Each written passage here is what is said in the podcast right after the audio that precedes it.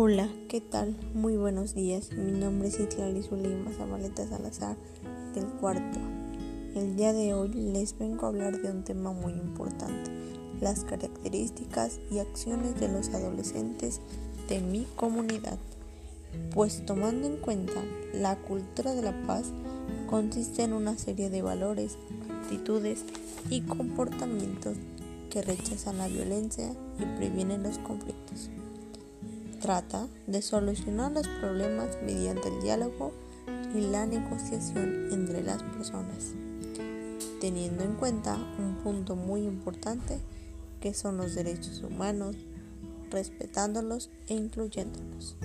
Esto nos ayudará a fortalecer la cohesión social, la erradicación de la violencia y la formación de los jóvenes. Una de las características que tienen los adolescentes de banderilla es que la mayoría abandonan sus estudios para tener que trabajar. No les gusta la escuela y prefieren el dinero.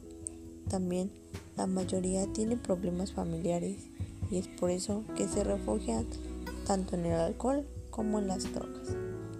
Pero pues no todo es negativo, porque también son personas que saben respetar y que tienen muy buenos valores.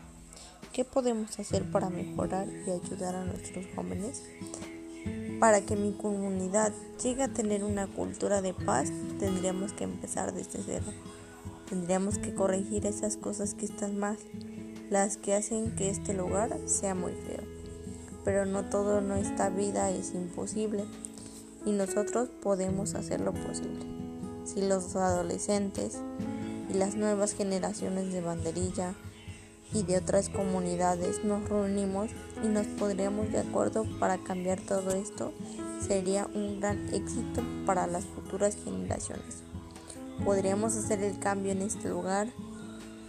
A los adolescentes en mi comunidad se nos caracteriza por ser solidarios, trabajadores, respetuosos y ante todo tratamos de salir adelante a pesar de las circunstancias que es algo que se valora mucho y nos hace mejores. No solo vemos por nuestra convivencia, sino que tratamos de ayudar a los demás porque es lo correcto y lo que nos enseñaron. Sí, claro, también hay adolescentes con vicios, como anteriormente lo dije, y que tratan de dañar a las demás personas. ¿Qué harías tú para mejorar a tu comunidad?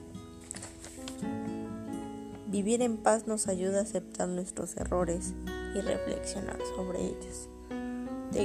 debemos seguir para vivir en paz. ¿Y tú ayudas al cambio?